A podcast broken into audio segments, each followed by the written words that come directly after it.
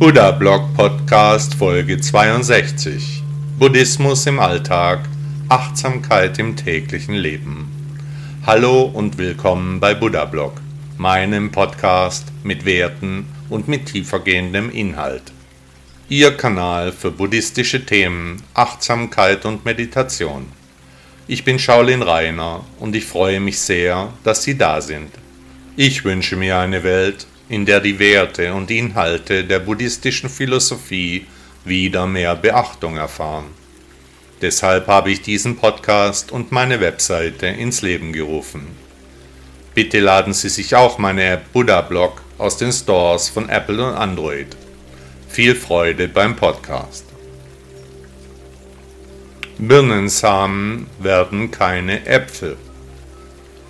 Direkt von Buddha stammt dieser kluge Satz, der erst mit der Zeit seine volle Wirkung entfaltet, nämlich dann, wenn man darüber nachdenkt. Birnen und Äpfel haben gewisse Ähnlichkeiten, wachsen auf Obstbäumen, die Samen sehen ziemlich gleich aus, aber trotzdem sind die einen Früchte Birnen, die anderen aber Äpfel. Sie haben zwar eine gemeinsame Grundkonsistenz, sie schmecken aber völlig anders. Was aber wollte der Buddha mit dieser Weisheit ausdrücken?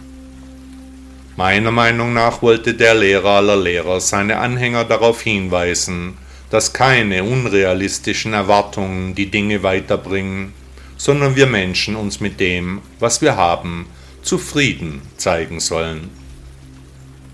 Häufig wollen wir unrealistische Dinge, wir wünschen, wir wollen, wir hadern mit dem Schicksal. Warum ich?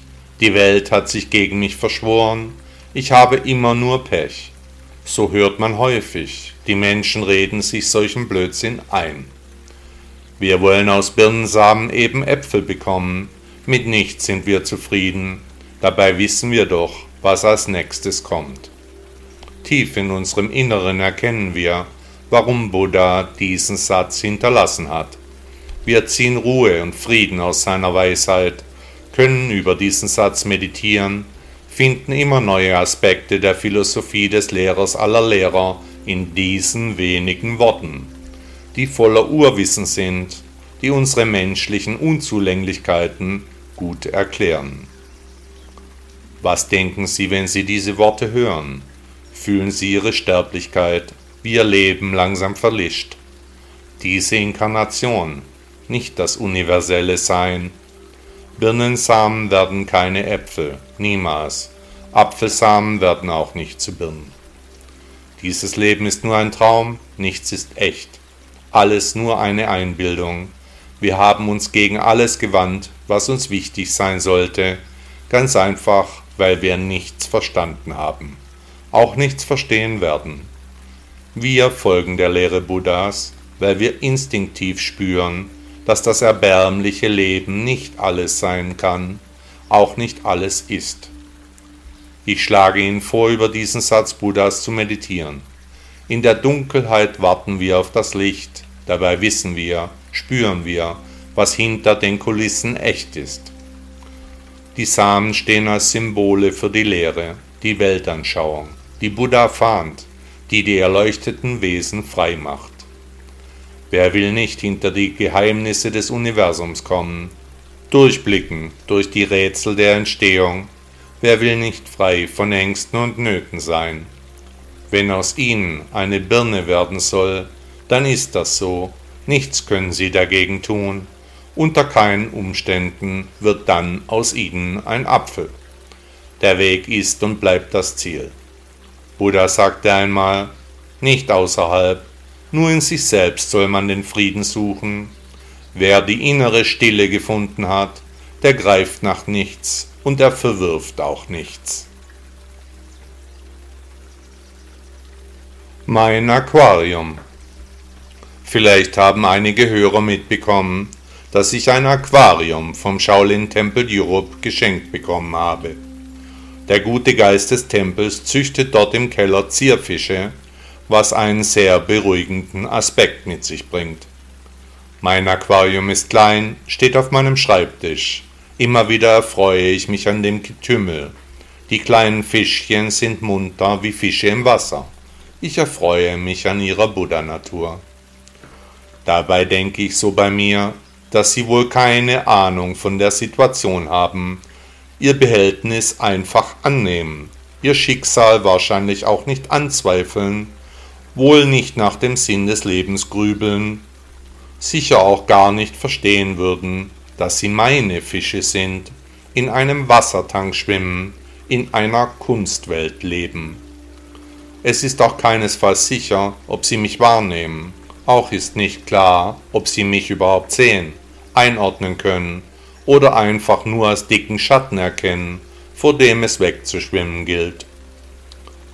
Jedenfalls, wenn ich in das Aquarium blicke, stelle ich mir vor, dass auch ich in einer Art von Behältnis leben könnte, welche eine andere Spezies für mich und meine Artgenossen gebaut hat, die jetzt vor einer Art von Scheibe sind und mich anstarren, wie ich meiner Arbeit nachgehe, wie ich diesen Podcast aufnehme, die vielleicht selbst wieder in einem Behältnis sitzen, von einer weiteren Spezie betrachtet werden.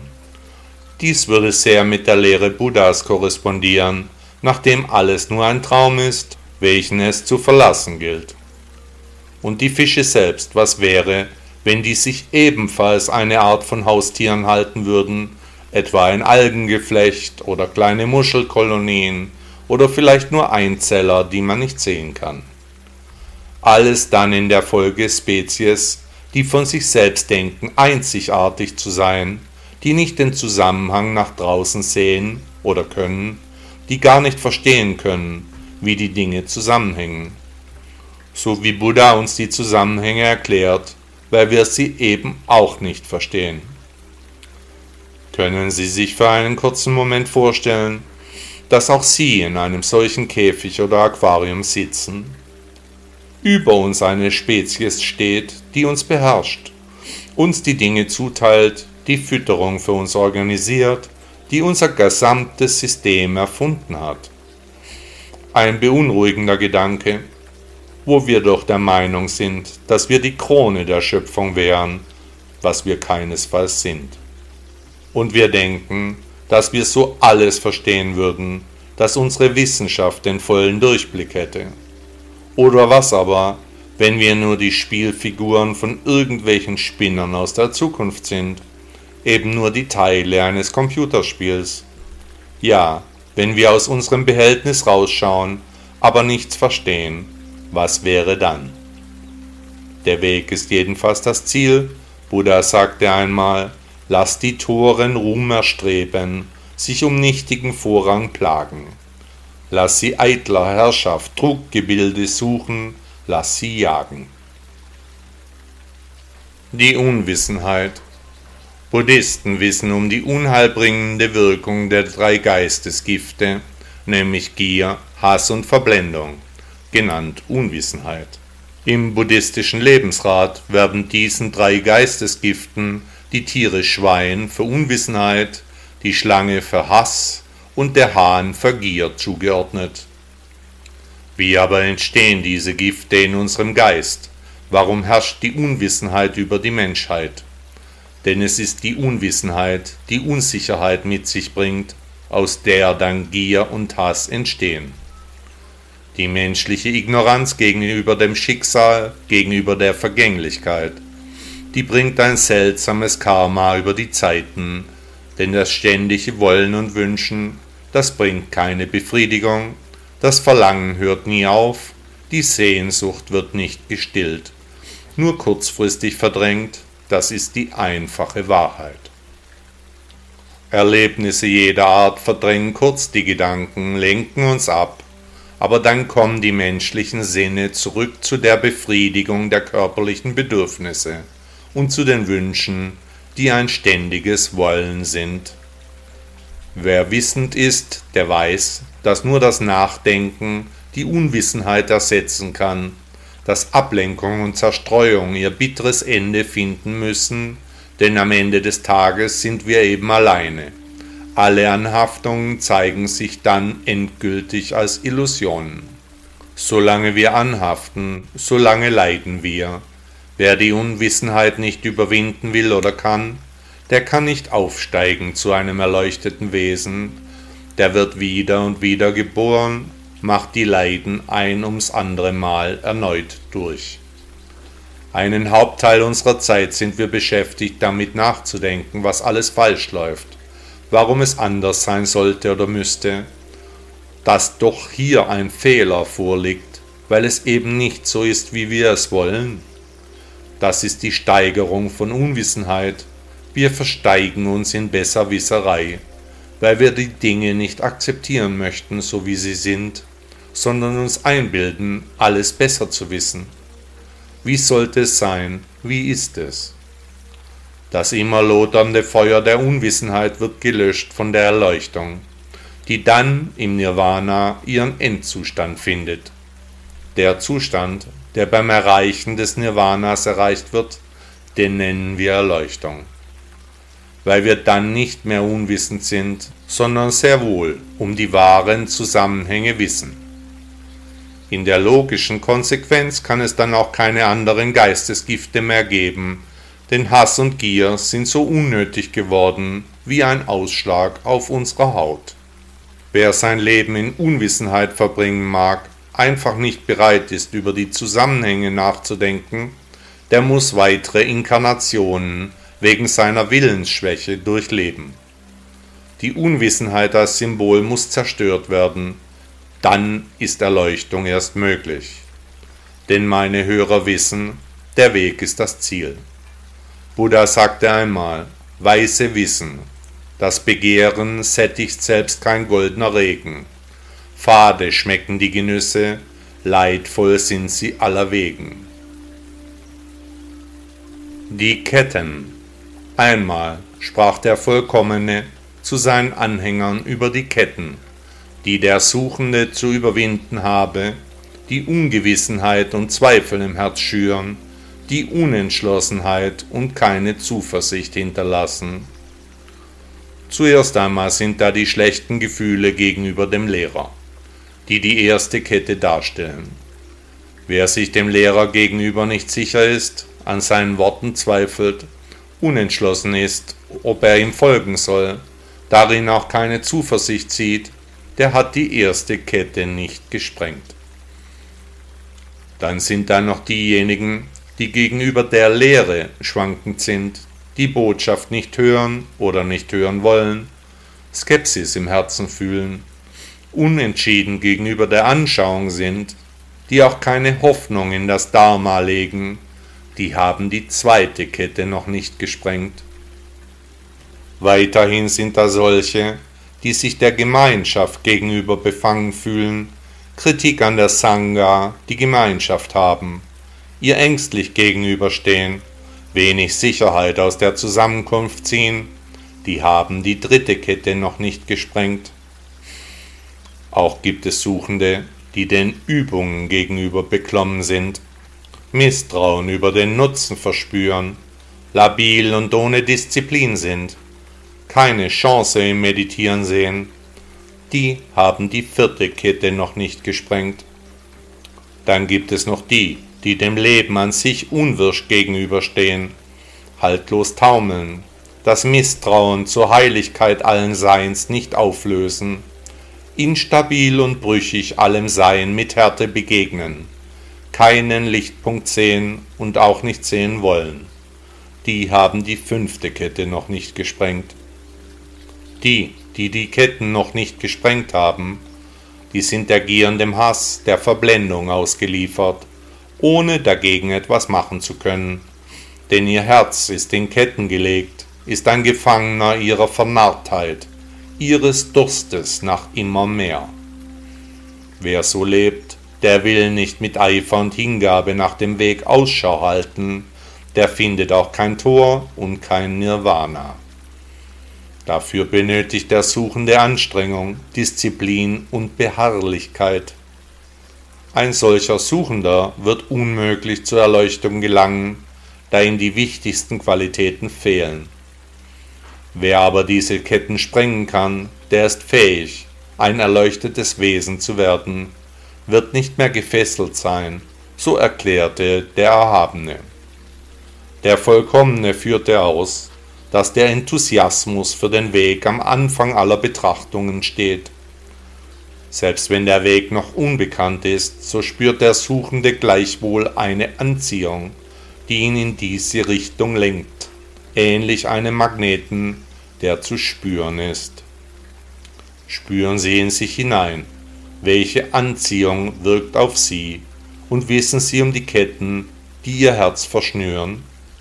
Sie wissen ja, der Weg ist das Ziel. Buddha sagte einmal, ist dem Jünger Leichtsinn schrecklich, ist die Achtsamkeit ihm teuer, sprengt er groß und kleine Ketten, glimmt er allmählich aus wie Feuer. Das Ende der üblen Zustände. Was sind üble Zustände? Gut, ein Buddhist wird eine andere Antwort geben wie ein Nicht-Buddhist. Ein junger Mensch nicht wie ein älterer antworten, ein Bewohner eines warmen Landes anders entgegnen wie einer aus einer kalten Gegend. Nach dem Erhabenen sind üble Zustände aber die düsteren Neigungen, wie etwa die Neigung zur Abneigung, aber auch die Neigungen zu Begierde oder zu Begehren. Auch die Neigung zum Werden oder Scheinen, nach Dünkel und Missgunst, nach schlechter Rede und nach Gemeinheit, die gehören nach dem Vollkommenen zu den üblen Umständen. Besonders aber die Neigung zum Gebrauch von Waffen sowie die Neigung zur Ahnungslosigkeit sind üble Zustände. Die Neigung zu Unfrieden und Streit, Zänk und Geläster, die sind ebenfalls üble Zustände, die Buddha in seinen Lehrreden immer wieder anprangerte. Nur ein Mensch, der mit niemandem streitet, nicht nach Sinnesvergnügungen sucht, nicht verwirrt ist, der hat keinen Kummer, wünscht nichts, der will auch nichts. Der Vollkommene sieht, weil er sieht, er hat das besondere Auge, er spricht die Dinge aus, die Bedeutung haben, er verkündet den Weg, den die Lehre aufzeigt, er ist der Herr, er hat das Wissen, er kann erläutern, aufzeigen, unterweisen, sodass die üblen Zustände beendet werden. Der Erhabene zeigt auf, wie durch die Formen ein Bewusstsein für unser Sehen entsteht, durch den Körperkontakt ein Bewusstsein für unseren Tastsinn, durch Geräusche ein Bewusstsein für unser Hören, durch Geschmäcker ein Bewusstsein für unseren Geschmackssinn, durch Gerüche ein Bewusstsein für unseren Geruchssinn, durch das Gehirn ein Bewusstsein für unser Denken. Jeglicher Kontakt unserer Sinne erzeugt ein Bewusstsein, welches man wahrnimmt und in der Folge etwas fühlt, worüber man dann nachdenkt, was man weiterhin formulieren kann. Daraus machen die Menschen dann ihre Konzepte, Systeme und Wertvorstellungen. Durch unseren Geist entsteht ein Geistesbewusstsein.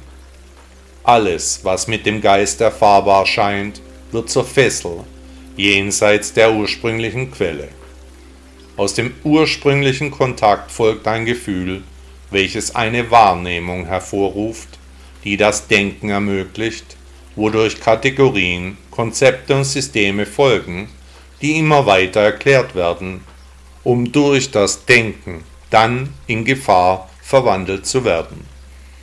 Wenn aber am Anfang keiner unserer Sinne angesprochen wird, dann wird auch das Denken zur Ruhe kommen, keine Gefühle aufkommen. Die üblen Zustände basieren alle auf Auslösern, die es zu bestimmen gilt. Wenn hier nichts mehr ausgelöst wird, nichts gefunden wird, kein Klang mehr auslöst, keine Bilder, keine Vorstellungen, dann kommen die üblen Neigungen zu einem Halt. Der Erhabene wies seine Anhänger an, dies so zu sehen, wie wenn ein Hungernder einen Honigkuchen essen würde, so müsse der Suchende die üblen Zustände aufspüren, weshalb diese Lehrrede auch als die Honigkuchen-Lehrrede ihre Bekanntheit erreichte. Der Weg ist auch hier das Ziel. Buddha sagte einmal, eigener Fehler sieht sich schwer. Was will ich vom Leben? Wie oft höre ich, dass meine Umgebung unschlüssig ist, nicht genau weiß, sich noch nicht entschieden hat. Viele Menschen lassen sich treiben, ähnlich wie ein Blatt im Wind. Ich kenne so viele Menschen, die schon so lange auf der Suche sind, nicht wirklich wissen, was sie im Leben wollen, die ohne Sinn und Ziel durch das Leben streifen. Nach Buddha spielt es keine Rolle, ob wir uns entscheiden oder nicht. Alles wird so kommen, wie es kommen muss. Für diejenigen unter uns, die sich als Wohlfühlbuddhisten sehen, die Philosophie des Lehrers aller Lehrer eher als eine Art von Zweitreligion ansehen, für die ist es aber von zentraler Bedeutung herauszufinden, was sie wirklich wollen. Jeden Tag fällen wir unendlich viele Entscheidungen, am Morgen Tee oder Kaffee, das weiße oder das blaue Hemd, Dusche oder Katzenwäsche, mit der Bahn oder mit dem Auto zur Arbeit. Rufe ich sie an oder warte ich auf die große Liebe? Will ich die größere Wohnung? Fragen über Fragen, auf die es alle möglichen und auch logisch begründbare Antworten gibt. Aber was ist vernünftig? Was brauche ich wirklich? Können Herz und Verstand echt übereinstimmen? Durch Nachdenken versuchen wir, die für uns beste Lösung zu finden, aber häufig werden wir immer verwirrter. Die Gedanken drehen sich ohne Unterlass im Kreis, die rationale Lösung ist schwierig zu finden. Dazu kommt, dass wir uns kaum selbst kennen, gar nicht wissen, was wir wirklich benötigen. Wie aber finden wir heraus, was wirklich zu uns passt, womit wir uns wohlfühlen? Ganz einfach ist es dann, wenn wir die Ratio abschalten, in den Körper gehen, den aussuchen lassen.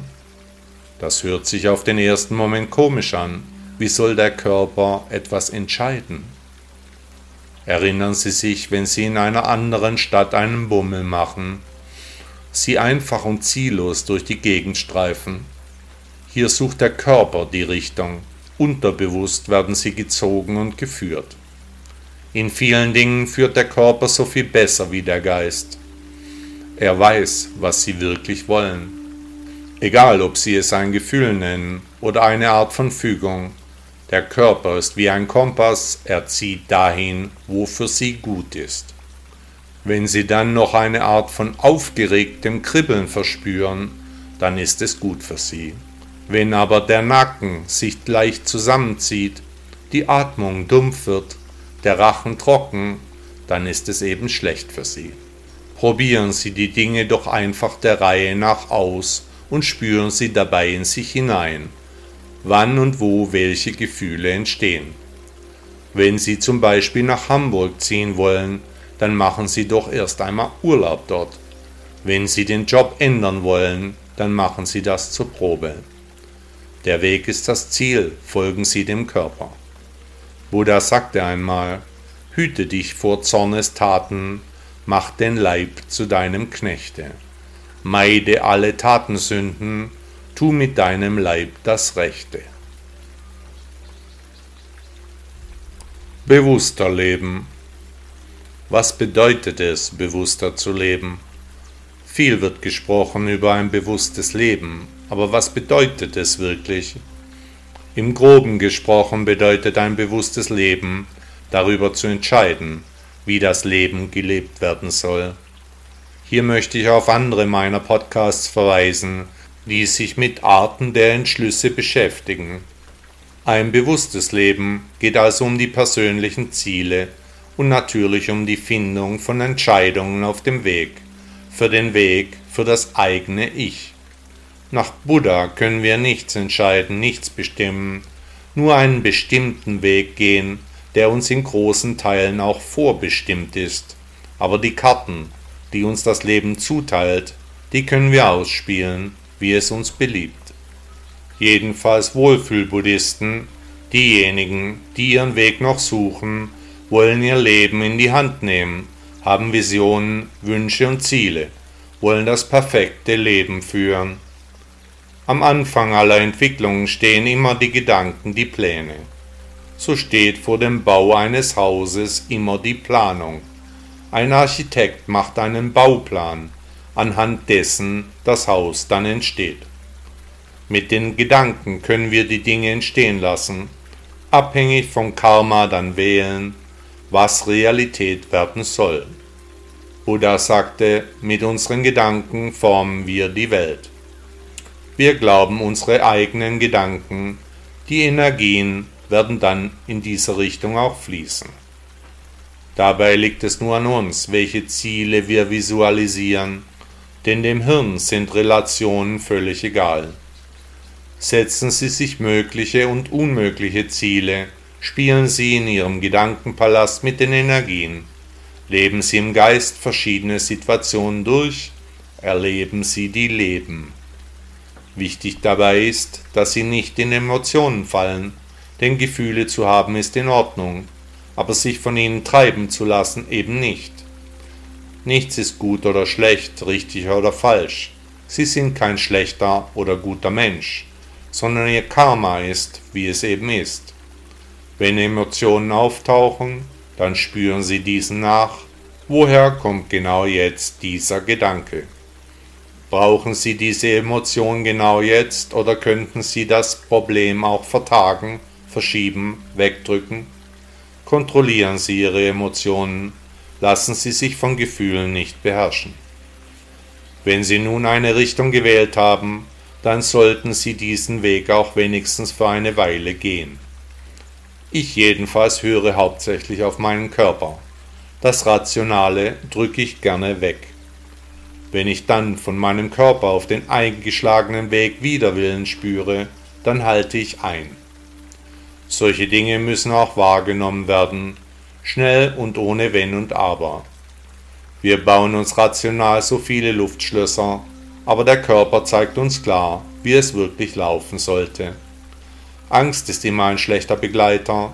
Angst vor Veränderung ist buddhistisch gesehen der Hauptgrund für unsere Leiden. Ich für meinen Teil führe einen Kalender, in dem ich meine Aktivitäten plane. Ob die Angelegenheiten dann auch so passieren, das ist eine ganz andere Frage. Hier höre ich in mich hinein, lasse den Körper entscheiden.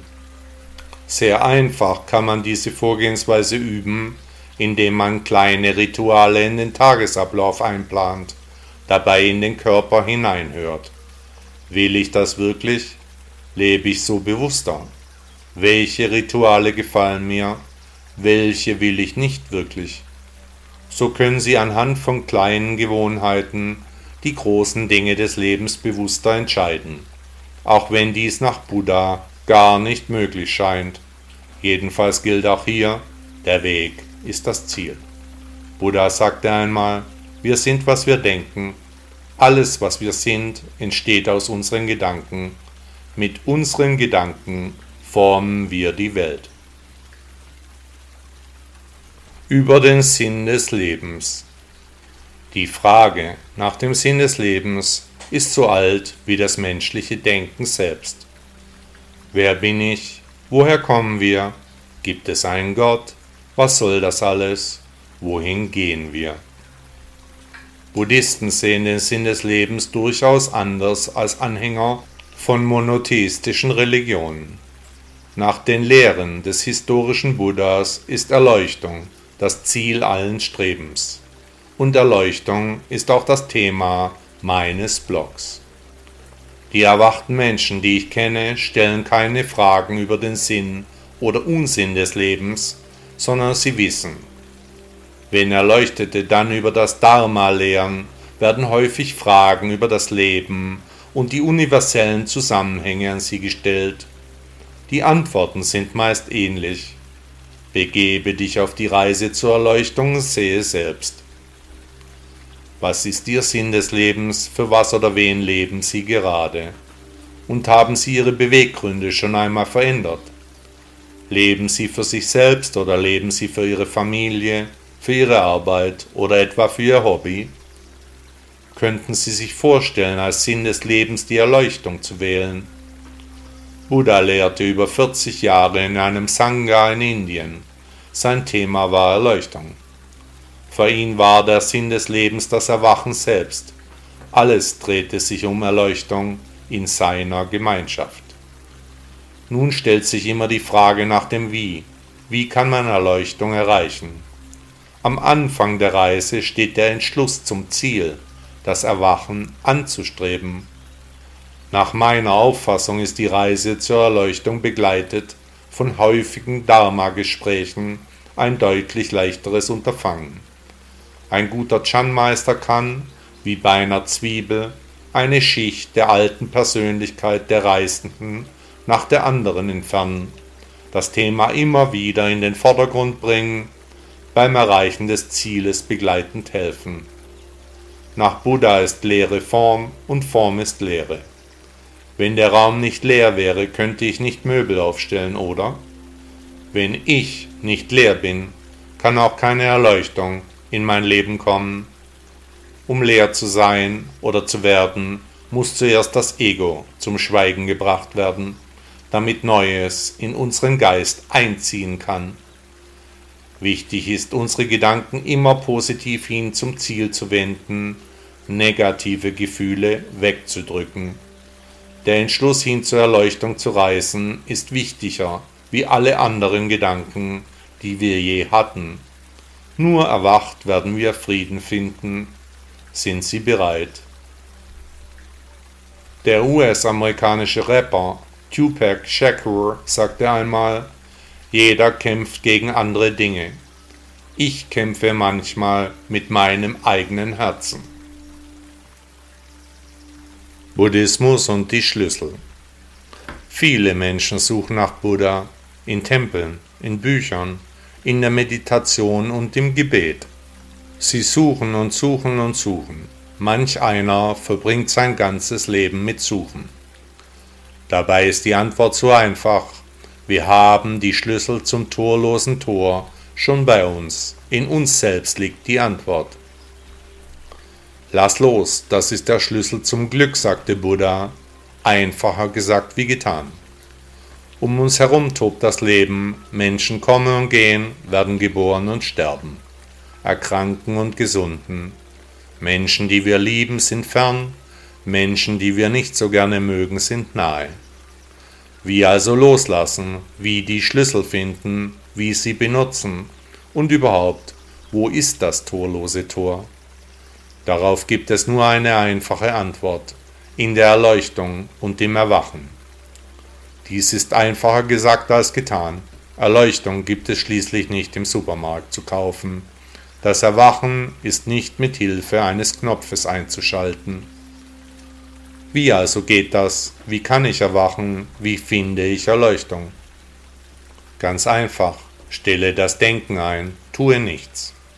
Das Denken bringt uns immer dorthin, wo die Vorstellung schon ist.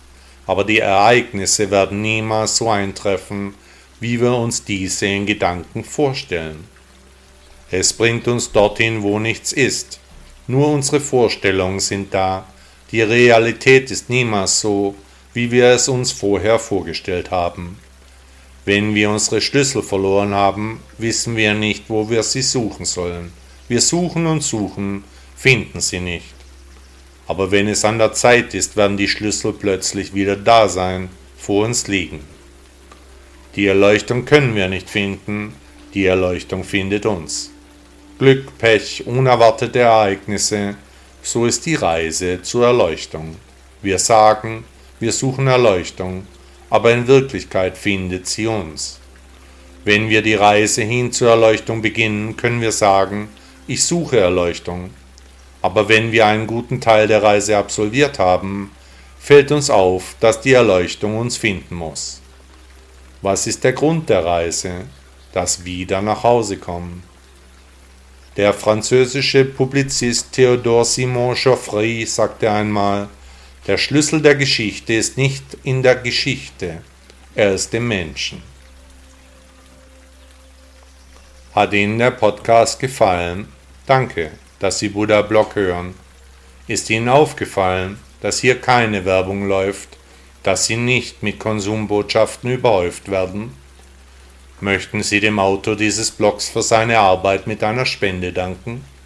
Unterstützen Sie mich beteiligen Sie sich an den umfangreichen Kosten dieser Publikation.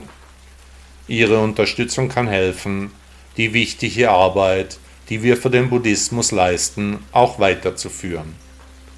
Bitte laden Sie sich auch meine App Buddha Blog aus den Stores von Apple und Android. Tausend Dank.